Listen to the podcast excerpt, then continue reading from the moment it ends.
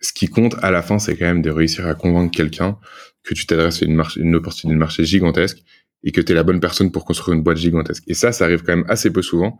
Et donc peut-être que le truc qui compte avant tout conseil technique, c'est est-ce que je suis convaincu que je vais monter un truc énorme? Est-ce que je suis la bonne personne pour le faire? Et si oui, pourquoi? Et d'abord donc de réfléchir à ça et de construire une, un peu une histoire qui va permettre de d'écrire de manière holistique toute la boîte sur la base de je suis la bonne personne pour s'attaquer à cette nouvelle opportunité de marché. Mm. Ensuite, euh, comment euh, construire le bon deck, quels sont les bons moments, etc. Ça t'as plein de techniques sur Internet, mais je peux essayer de le, euh, de le résumer en deux mots. Euh, je pense que le premier truc qu'il faut faire, c'est construire un pitch deck. Moi, ce que je fais toujours avec les boîtes avec lesquelles on bosse, c'est on ouvre un Google Doc ensemble euh, et on construit entre 15 et 20 bullet points qui décrivent la boîte de la manière la plus succincte possible autour de pourquoi ça fonctionne.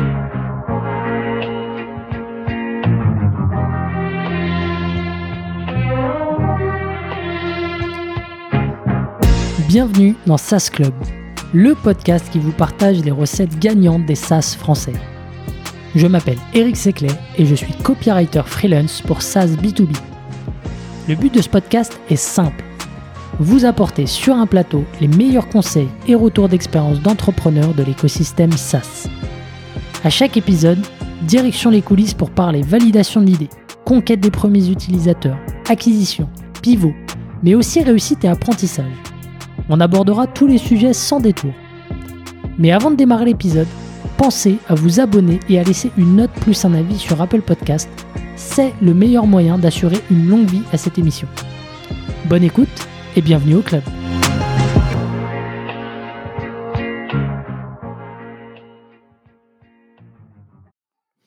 Allez, c'est parti. Aujourd'hui, je suis avec Louis qui est VC chez Point9 Capital. C'est Point9 ou, euh, ou Point9 Capital? On dit que Point9 maintenant. Ok, oui, ça a changé. Ok, euh, donc c'est un fonds. Hein, pour ceux qui connaissent pas, euh, je te laisserai refaire une petite présentation et comme ça tu nous diras un petit peu ce que vous faites plus précisément. Donc c'est un fonds qui est spécialisé dans globalement dans l'amorçage, qui a une grosse expertise dans le dans le SaaS. Euh, et euh, tu m'as été recommandé, merci Alexandre, donc euh, par Alexandre, le CEO d'Upflow, qui était passé dans le podcast. Visiblement, vous êtes voisins. Ouais, on est voisins effectivement, où je suis tombé sur Alex de manière fortuite pendant le premier, pendant le premier confinement.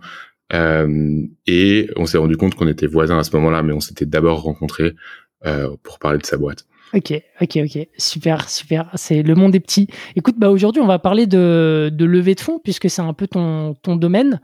Euh, mais avant ça, est-ce que tu peux peut-être représenter rapidement Point Night, ce que vous faites, peut-être nous parler un petit peu de la thèse, comme ça, les gens auront toutes les infos. Oui, bien sûr. Alors, euh, ouais, moi je m'appelle Louis, du coup je suis VC chez Point9. Point9 c'est une structure qui existe depuis 10 ans, qui a été montée par euh, Christophe et Pavel, qui étaient euh, ou qui faisaient partie des premiers investisseurs dans le SaaS et dans les marketplaces euh, à Berlin, mais qui avait un parti pris qui était de dire euh, la beauté du SaaS, c'est qu'on peut investir dans le monde entier, et donc c'est pas parce qu'on est à Berlin qu'on va investir que à Berlin. Et c'est comme ça qu'ils ont fait un premier investissement dans une société au Canada, un deuxième investissement dans une société euh, en Nouvelle-Zélande et un troisième investissement dans une société en Pologne. Euh, et euh, qui faisait aussi partie des premiers investisseurs de sociétés qui sont devenues assez grosses aujourd'hui, comme au départ Delivery Hero et Zendesk, et ensuite d'un certain nombre de sociétés qui sont à des stades d'avancement euh, différents, comme euh, Algolia à Paris en 2012, Contentful à Berlin en 2013, Typeform à Barcelone en 2013, DocPlanner qui est donc le plus gros concurrent de Doctolib pour les Français. Les Français ont tendance à plus connaître Doctolib que DocPlanner, mais DocPlanner c'est une boîte quasiment aussi grosse qui est basée en Pologne et qui opère euh, dans le sud de l'Europe et au, au LATAM. Mm-hmm. Et en gros notre modèle c'est de euh, d'étudier les marchés et de rencontrer des fondateurs qui s'attaquent à ces marchés et d'investir dans entre 10 et 12 nouvelles sociétés par an. Aujourd'hui, on est quatre euh, associés. Chacun d'entre nous euh, ajoute deux ou trois nouvelles sociétés dans notre portefeuille qu'on appelle la famille Point9 et donc, avec lesquelles on essaie de créer, entre lesquelles on essaie de créer un certain nombre de, de synergies euh, tous les ans. Euh, et le modèle continue de se perpétuer comme ça. Et donc, 10 ans à entre 10 et 15 nouvelles sociétés par an, ça fait 150 sociétés aujourd'hui, tu as 13 sociétés qui sont valorisées plus d'un milliard, mais la majorité des boîtes restent à des stades d'avancement beaucoup plus jeunes. Et notre modèle d'investissement, c'est on va investir entre un demi-million et 5 millions d'euros dans des tours de seed qu'on euh, leadera. Euh, et euh, on a un peu de marge de manœuvre sur ce que ça veut dire seed, donc on peut parfois les qualifier de ces tours comme des tours de pré-seed et parfois comme des early series A. J'imagine qu'on aura le temps d'en discuter après. Yes, ok, très bien. On va on va rentrer dans le euh, peut-être ouais. Bah attaquons le, le, jargon maintenant avant de mhm. d'aller dans, dans le vif. Du coup, quand tu parles de si, de pré-sérisé, pour toi c'est c'est quoi un peu les les différences en termes de critères? Ouais. Et je pense que c'est pas facile à comprendre quand on baigne pas dans cet écosystème tous les jours parce que ces définitions sont un peu mouvantes. Mais disons que Précide, généralement, euh, on va investir dans une société qui a une bonne idée, une équipe de fondateurs et qui commence à construire un produit, mais qui n'a pas nécessairement d'utilisateurs et qui a, dans la plupart des cas, pas de revenus. Et le tour de Précide est le premier tour de financement qui peut être structuré soit par des angels, soit par un fonds euh, institutionnel comme nous on a.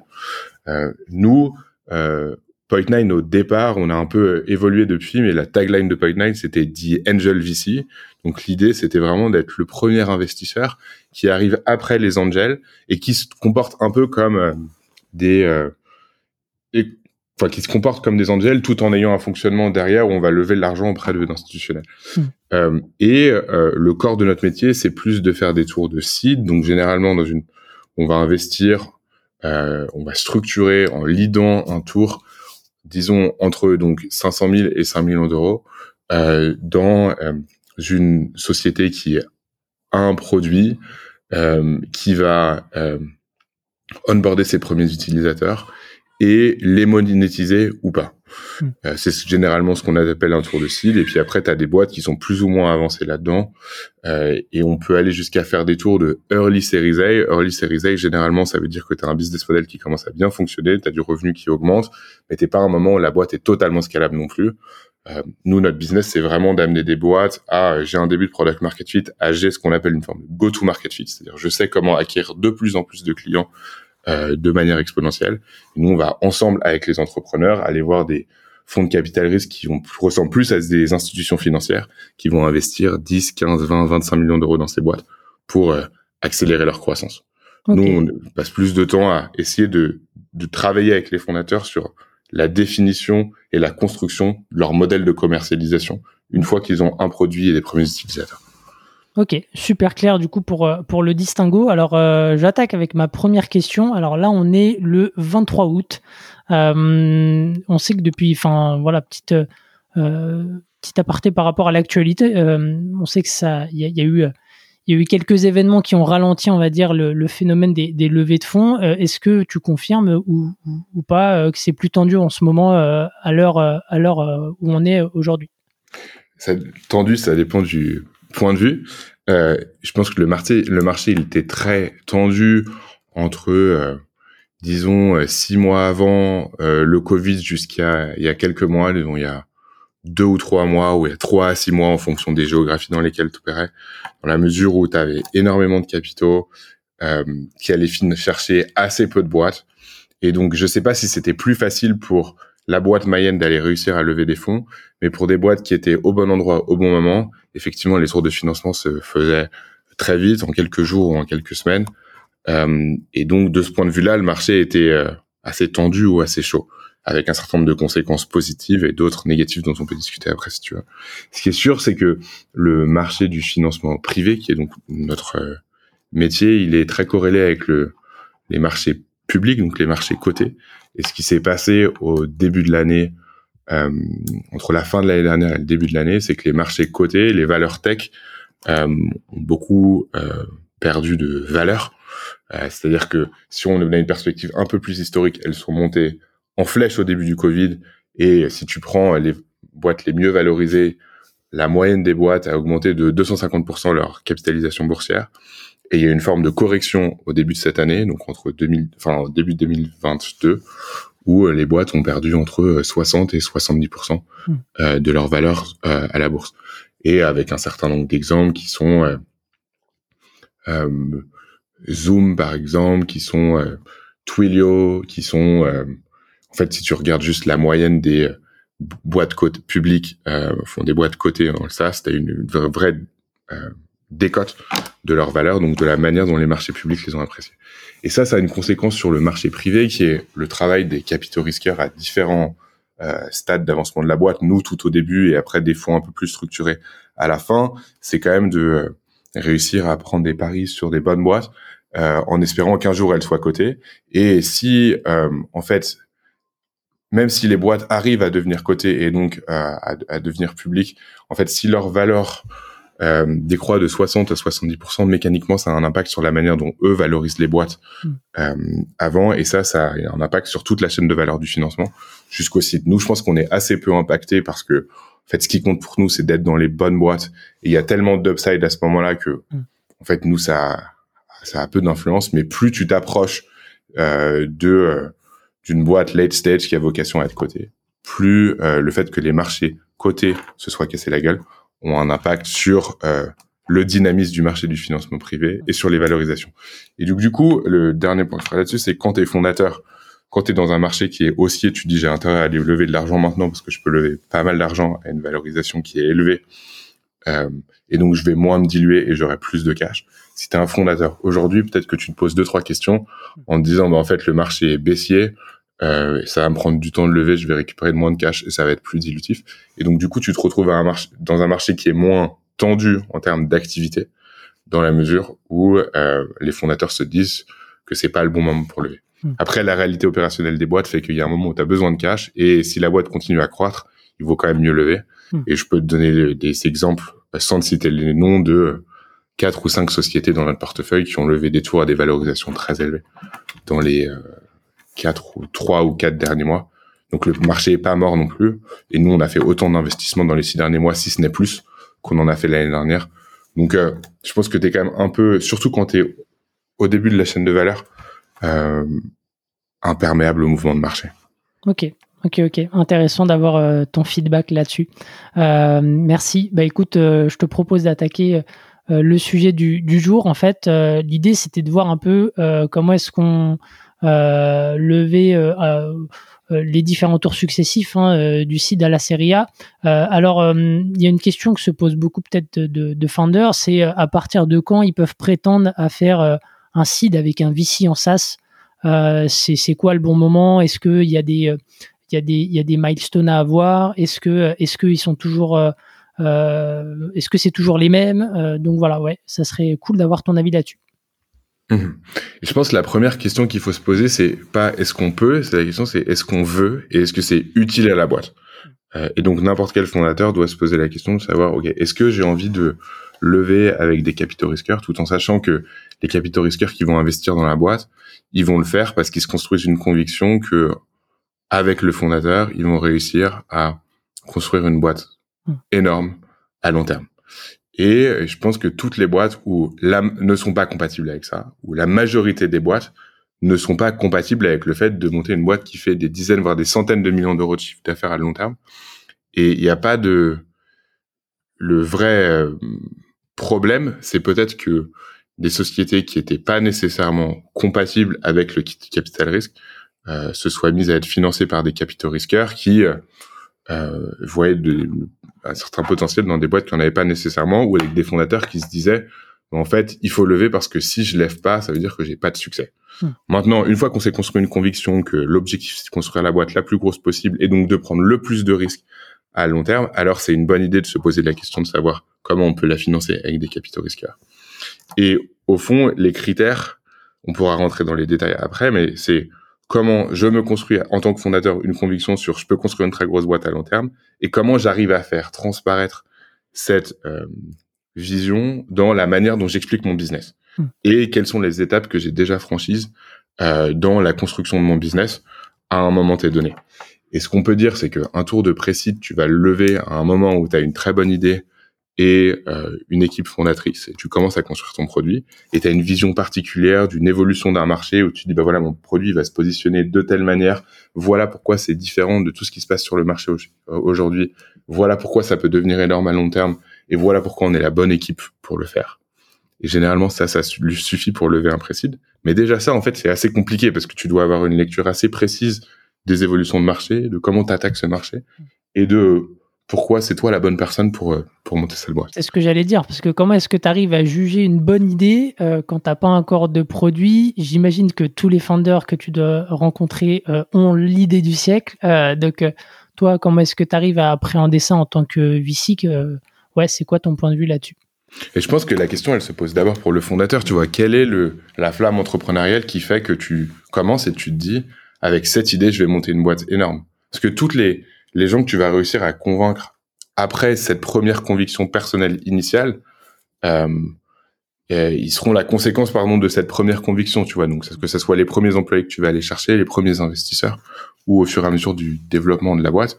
Et donc la vraie question, c'est qu'est-ce qui amène le fondateur à se construire une conviction sur le fait que euh, ait une bonne idée qui est euh, qui est vocation à être très grosse demain. Et généralement, ça, ça arrive pas tant que ça, et ça arrive à l'intersection d'une évolution de marché profonde où tu as des évolutions des comportements des consommateurs euh, d'un côté ou une évolution d'un certain nombre d'industries.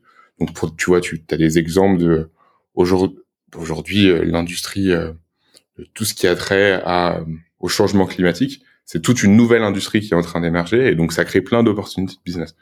Euh, et après, tu as d'autres industries qui sont très en retard dans leur digitalisation digitalisation et sur lesquels et bah, tu peux dire, bah, moi, je connais très bien cette industrie. Je pense que la manière dont il faut l'approcher, c'est comme ci, comme ci, comme ça. Et c'est pour ça que je lance cette boîte. Hmm. Euh, et l'intersection de ça, donc de changement profond de marché ou d'évolution du consommateur, euh, et de nouvelles possibilités technologiques. Donc, il y a 10 ou 15 ans, c'est, on peut construire du software dans le cloud, le distribuer par le browser, le vendre en souscription, et ça génère tout un tas de nouvelles possibilités. Euh, en termes de business et en termes de digitalisation de marché. Ou euh, aujourd'hui, euh, tu as telle et telle blockchain qui existe, qui permettent de construire des smart contracts, qui permettent de construire, d'avoir telle ou telle possibilité technologique. Et donc, appliquer cette technologie dans ce marché-là justifie le fait qu'on puisse créer, dans, à horizon 5 à 10 ans, une très très grosse société. Hmm. Euh, et donc, pour revenir à ta question initiale, en gros, comment tu arrives à bien expliquer que tu es un marché A, une technologie B, et que la rencontre des deux permet d'avoir une vision unique sur la manière dont cette industrie va évoluer et pourquoi tu as un certain nombre d'insights en tant que fondateur et en tant que personne qui maîtrise cette technologie pour faire en sorte de euh, construire une très grosse société à long terme. Et au fond, tous les tours de financement euh, suivants, ils seront corrélés mmh. avec ton niveau de compréhension de l'opportunité de marché et ton niveau de compréhension de la technologie qui te permet d'adresser euh, cette euh, opportunité de marché. Et juste autour de CID, on va te demander un peu plus de preuves que tes idées sont les bonnes et que ton mm. produit fonctionne bien. Autour de Serie A, on va te demander de démontrer que le marché répond bien, qu'il est prêt à payer et euh, que les gens sont contents d'utiliser ton produit pour répondre à ce nouvel usage euh, qu'ils adressent. Euh, voilà, je t'ai donné une réponse assez high level, mais qui au fond permet de comprendre un peu l'évolution de, des différents tours de financement. Ouais, effectivement. Euh, ok, très clair. Et du coup, donc euh, là, si on lève un petit peu le capot, tu vois, toi aujourd'hui, quand tu as une boîte, par exemple, qui, qui vient te voir, euh, tu prends en compte donc euh, la vision du fondateur, euh, le contexte et le momentum sur le marché. Mmh. C'est quoi peut-être les autres les autres points que toi tu regardes? Est-ce que est-ce qu'il y a aussi, tu vois, sur le site, tu disais que euh, il y a un début de monétisation. Donc, c'est quoi un petit peu euh, les, différentes euh, zones que tu regardes dans, les boîtes qui te contactent? Ouais, bah, on essaye d'avoir une vision quand même assez holistique de la société. Donc, on va regarder, on va d'abord essayer de comprendre qui est le fondateur, qu'est-ce qui le motive, pourquoi il a envie de s'attaquer à ce marché-là et comment il construit la boîte. ensuite, on va réfléchir au marché, quelle est la taille du marché adressable, comment il évolue, quels sont les concurrents sur ce marché. Ensuite, on va essayer de comprendre le produit, comment il est construit, quels besoins il adresse, est-ce que les clients sont contents. Et ça, tu peux le mesurer par un certain nombre de construits qui sont euh, le NPS, la CSAT, etc.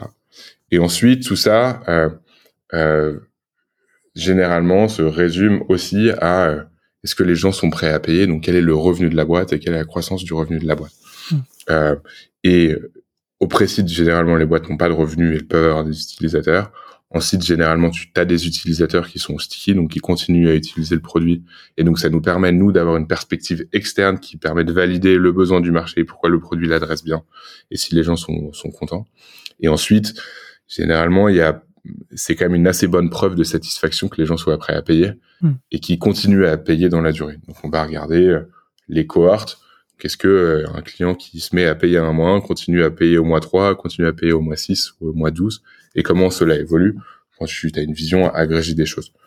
Euh, et après, en termes de valeur absolue, on a financé des boîtes, on a financé Typeform quand ils avaient zéro de revenus et Loom quand ils avaient zéro de revenus en seed. On a financé euh, PlayPlay à un moment où ils faisaient peut-être 30 ou 40 k de MRR, Mm. juste avec des typologies de boîtes et des euh, courbes de croissance qui étaient différentes en fonction des sociétés. Typeform et Loom avec des modèles, tu vois, avec des tailles de panier moyens plus faibles et des croissances plus exponentielles parce que tu as une très grosse base d'utilisateurs. Mhm.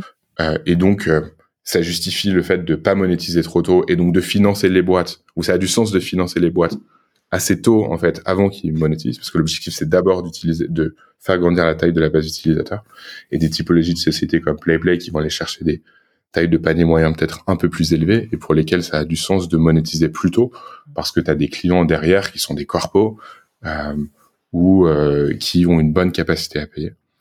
Euh, et donc, c'était la bonne stratégie pour le fondateur de PlayPlay de monétiser assez tôt. Hmm. Et donc, d'aller lever des fonds une fois qu'il avait démontré que son target client était prêt à payer. Et généralement, pour finir là-dessus, quand tu vois, quand on va structurer des tours un peu plus gros, disons entre 5 et 8 millions d'euros, où nous, on investit 5 millions d'euros max, euh, on va aller chercher des boîtes qui font peut-être plus entre euh, 40 et 80 k de MRR. Et donc, à un moment où, tu vois, chaque mois, tu ajoutes 3, 4, 5, 6 k de nouveaux MRR sur la base d'une stratégie de commercialisation qui commence à bien fonctionner. Ok. Et euh, justement, par rapport à, ce que tu as dit, euh, est-ce qu'il y a un facteur qui, euh, ou en tout cas une, donnée pour toi qui est plus importante qu'une autre? Ça, c'est ma première question. Et ma deuxième question, est-ce qu'il y a des red flags parmi ce que tu viens de citer, des, des choses pour lesquelles tu dis non, mais en fait, tout est ouvert sauf ça, donc j'y vais pas Euh, J'aimerais bien dire que l'investissement c'est une science, mais la réalité c'est que quand on investit aussitôt que nous, c'est pas une science, euh, c'est un, un équilibre entre euh, un certain nombre de facteurs tangibles et euh, quantifiables qui sont le nombre d'utilisateurs, le revenu, le nombre de personnes dans la boîte, le NPS sur le produit, la taille du marché, etc. Donc ça, tout ça, c'est des éléments objectivables. Euh, mais il y a aussi beaucoup d'éléments qui sont non objectivables ou qui sont plus difficilement tangibles. De la même manière que quand on fait un recrutement, quand on est fondateur, bah, on va avoir un certain nombre d'éléments de contexte qui font qu'on connaît le parcours des, le nombre de, d'années d'expérience d'un candidat, mais il y a un moment, euh, on va se dire, bah, c'est le bon candidat ou c'est pas le bon candidat pour des raisons qui sont liées aussi à, qui sont un peu plus intangibles dans le relationnel qu'on va être capable de construire avec la personne et notre capacité à se projeter dans le fait de travailler ensemble. Euh, et donc, euh, mon boulot et notre boulot chez Point9 et le boulot des capitaux risqueurs de manière générale, c'est d'avoir une vision analytique euh, d'un certain nombre d'éléments qui euh, constituent une opportunité de construire une boîte et une opportunité d'investissement, mais en même temps de la combiner avec une lecture d'un certain nombre de facteurs plus intangibles de la personnalité de fondateur, des motivations du fondateur, de la culture de la société, et aussi une lecture d'un marché mouvement où tu as des concurrents sur lequel tu dois un peu te faire une conviction sur la direction dans laquelle ils vont et pourquoi la boîte que tu as en face de toi a une chance de les doubler par la gauche ou de les doubler par la droite, tu vois. Et ça, c'est tout ça, c'est des facteurs euh, peut-être un peu moins facilement quantifiables Mm. et qui impactent quand même pas mal une décision qui à la fin est binaire, qui est oui ou non. Et Mm. après, nous, on essaiera toujours de justifier pourquoi on y croit ou pourquoi on n'y croit pas, parce que euh, tu, vois l'histoire d'une boîte, c'est une histoire évolutive et il y a un certain nombre d'éléments euh, de marché ou d'éléments qui ont trait à la société qui évoluent. Et ce qui était potentiellement pas une bonne opportunité pour nous à un temps T peut devenir une bonne opportunité à un temps Y, parce que le marché évolue de telle ou telle manière. Euh, tu vois, j'ai, je bosse de manière assez étroite en ce moment avec une boîte qui, euh, qui est en Arménie, qui fait tout une, un logiciel pour euh, aider les podcasteurs justement à enregistrer leurs podcasts, à les éditer, à les hoster, et qui construit plein de features de machine learning par-dessus pour faire en sorte de simplifier le travail du, du podcaster. Euh, C'était Podcastle euh, Exactement. C'est ça de mémoire, ouais. Ouais. Euh, et j'ai vu Arto, qui est le fondateur de Podcastle ou Précide, où il avait une idée à l'époque, c'était une extension Chrome, mais qui avait pas grand chose à voir avec un podcast. Ça euh, transcrivait un article et ça le transformait, enfin, euh, pardon, ça transcrivait un article en bande son pour faire en sorte que c'était trop de charge cognitive, t'as pas envie de lire l'article, bah juste tu l'écoutes. Hmm. Et ça avait pas mal d'usage. Il a dit, regarde, il y a quand même pas mal de demandes là-dessus, je vais construire toute une suite pour les podcasters. Et je trouvais que le niveau de preuve qu'il avait que c'était une bonne idée de construire un outil euh, all-in-one pour les podcasters était pas nécessairement assez euh, avancé pour justifier d'investir un certain nombre de, euh, de, temps et d'argent dans la boîte. Et il est revenu 6 ou 12 mois après où il avait un produit et beaucoup d'utilisateurs qu'il avait acquis de manière organique, qui démontrait bien d'une part qu'il avait une vision produit assez claire et différenciée de ce qu'il y avait sur le reste du marché. Tu vois, l'outil qu'on utilise aujourd'hui, il est quand même moins développé, moins complet et à mon avis moins bien construit que celui de Podcastle.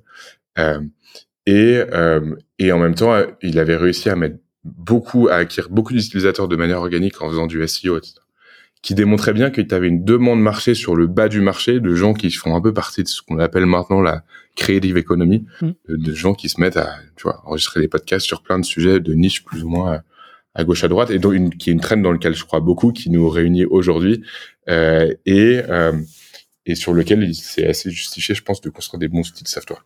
Mm. Ouais et... du coup on a levé le tour d'après on a fini on a structuré on a l'idée le tour d'après. D'où l'importance aussi, euh, ça c'est peut-être un truc qui est euh, parfois négligé par, euh, par les founders early stage, c'est de contacter en dernière minute un peu les VC, alors qu'en réalité, ce que tu dis, c'est que bon, même, même si dans, dans, dans ton histoire, il y avait une volonté de faire un premier tour, mais c'est aussi une bonne idée de contacter en amont, ne serait-ce que pour être challengé, avoir du feedback et établir une première relation.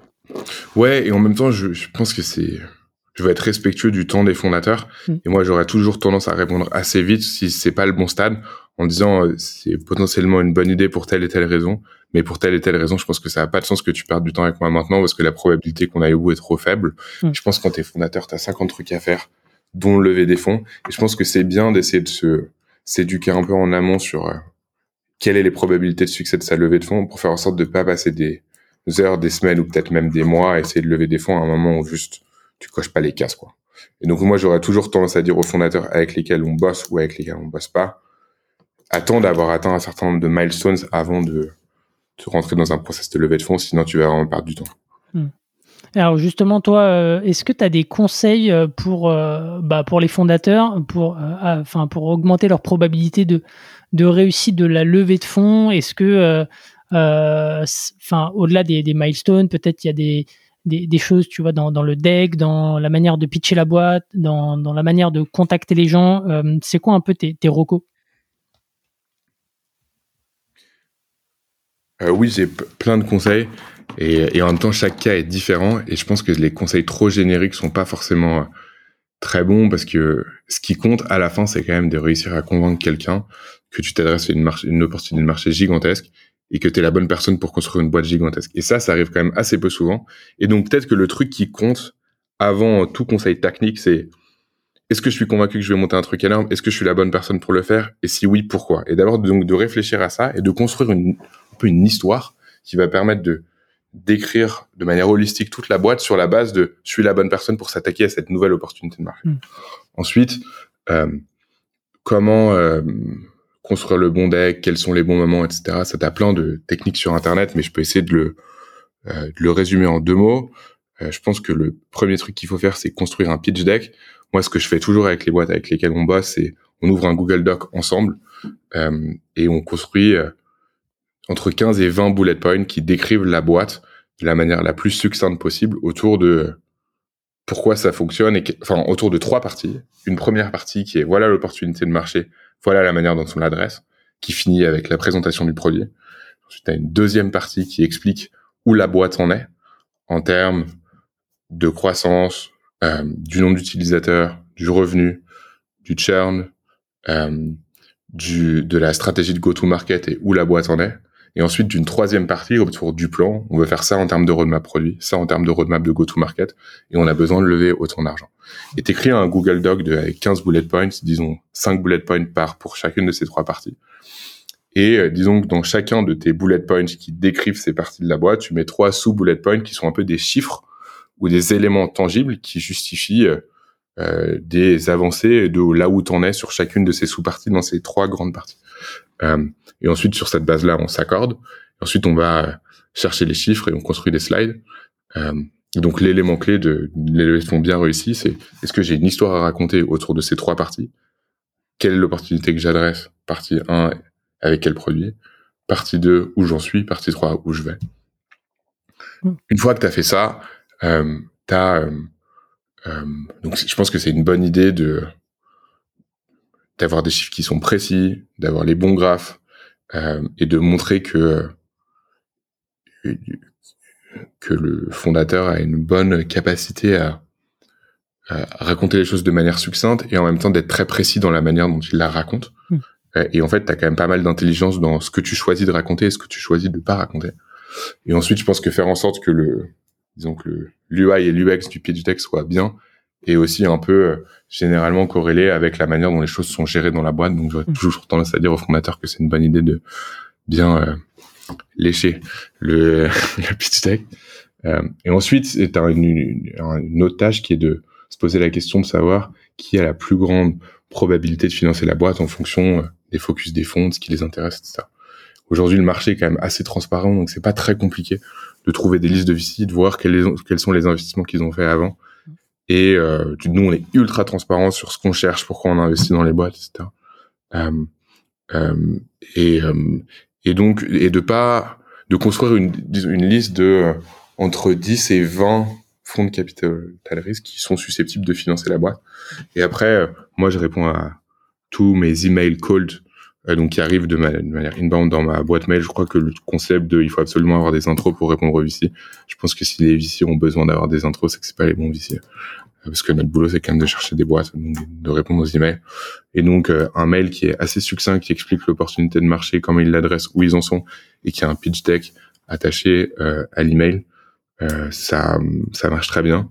Et on a financé plein de sociétés comme ça. Christophe, mon associé, a financé Contentful en 2013 sur la base d'un email qui est arrivé dans son spam. Hmm. Clio, qui est le premier investissement de Point9, il est arrivé dans son dossier spam aussi. et moi, je bosse avec une boîte qui est une marketplace de trading de poissons euh, entre l'Écosse et Saint-Malo en France, qui est pareil est arrivé dans ma mailbox euh, tout cuit. Euh, et je connaissais les fondateurs ni Dev ni Nadan, et je pense que ça fait aussi partie de, des, la beauté de ce job de rencontrer des gens à gauche à droite qui font des qui montent des projets intéressants. Ok. Et sur le, tu vois, toujours sur des, bonnes pratiques, des conseils sur, tu vois, la rencontre le jour J.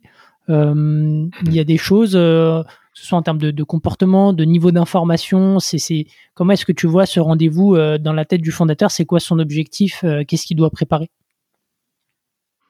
Je pense qu'il doit être en mesure d'expliquer sa boîte. Euh, et, je pense que je pourrais être un peu. non, je, pense si, je suis honnête, je pense que le, premier call il est très important. Je pense que c'est important de préparer un peu à qui je parle et pourquoi ça a des chances de l'intéresser. Et en même temps, d'être très focalisé sur euh, le fait que bah, quand t'es fondateur, t'as pas du temps à perdre. Donc, que t'expliques ta boîte de A à Z sur ce qui compte, de comprendre et que au bout d'une demi-heure, ton interlocuteur finisse par se dire, bah attends, il y a une vraie opportunité. Ce mec-là, il a une vision très claire de ce qu'il veut construire. Et généralement, ça, ça enclenche un process qui est assez bien euh, streamline derrière. Et donc, mon conseil, c'est de pas passer des heures à poser trop de questions non plus, de comprendre qui on a en face de soi, de faire un peu de recherche et de poser deux trois questions, et ensuite de d'y aller quoi. On y va, on explique la boîte de A à Z, pourquoi c'est une bonne opportunité. Et généralement en une demi-heure, tu as une assez bonne vision de. Enfin moi je sais que j'ai une assez bonne vision de la probabilité que les choses aillent au bout. Après il faut faire le travail et construire la relation avec le fondateur pour que tout le monde ait confiance dans le fait que bosser ensemble soit une bonne idée. Et ça dure un peu de temps. Euh, ça dure en moyenne entre deux et trois semaines, disons. Euh, et ouais, je pense que ce premier call, c'est quand même très important d'être très focalisé sur je vais essayer d'expliquer le business de manière la plus précise possible en une demi-heure. Hmm. Ok, ok, écoute, euh, super clair. Je, je crois qu'on a fait le tour. Hein. Tu me dis si je me trompe sur, sur les topics qu'on voulait aborder sur, sur la levée de fonds. Écoute, ouais, je pense que chacun de ces sujets-là, on pourrait passer beaucoup de temps à rentrer plus dans le détail, mais j'espère que c'était utile en tout cas. Bah écoute, trop cool. Euh, je mettrai euh, quelques ressources dans, dans la description de l'épisode parce que tu as, quand même euh, pas mal d'articles, de, blogs qui ont été publiés sur Medium et sur de et tu as fait aussi pas mal d'autres podcasts. Donc je mettrai ça en description. et, comment est-ce qu'on te contacte pour C'est quoi le meilleur moyen de te contacter pour une opportunité d'investissement de ton côté? Mon mail c'est louis@point9.com. Ok, super simple. Écoute, merci beaucoup Louis. On se retrouve dans un prochain épisode. Salut. Merci, merci. beaucoup. Ciao. SAS Club, c'est terminé pour aujourd'hui. Enfin presque. Si vous avez retenu un ou deux conseils, techniques ou apprentissages, alors pensez à noter SAS Club 5 étoiles sur Apple Podcast avec un petit commentaire pour m'encourager. Et si vous êtes de la team Android, pas de problème, partagez simplement un épisode qui vous a fait kiffer sur vos réseaux sociaux. C'est ce qui m'aide à gagner en visibilité et m'encourage à produire toujours plus d'épisodes. Enfin, si vous voulez collaborer avec un copywriter qui comprend les enjeux métiers et business d'un SaaS, envoyez-moi un message sur LinkedIn, Eric Seclet, S-E-C-L-E-T.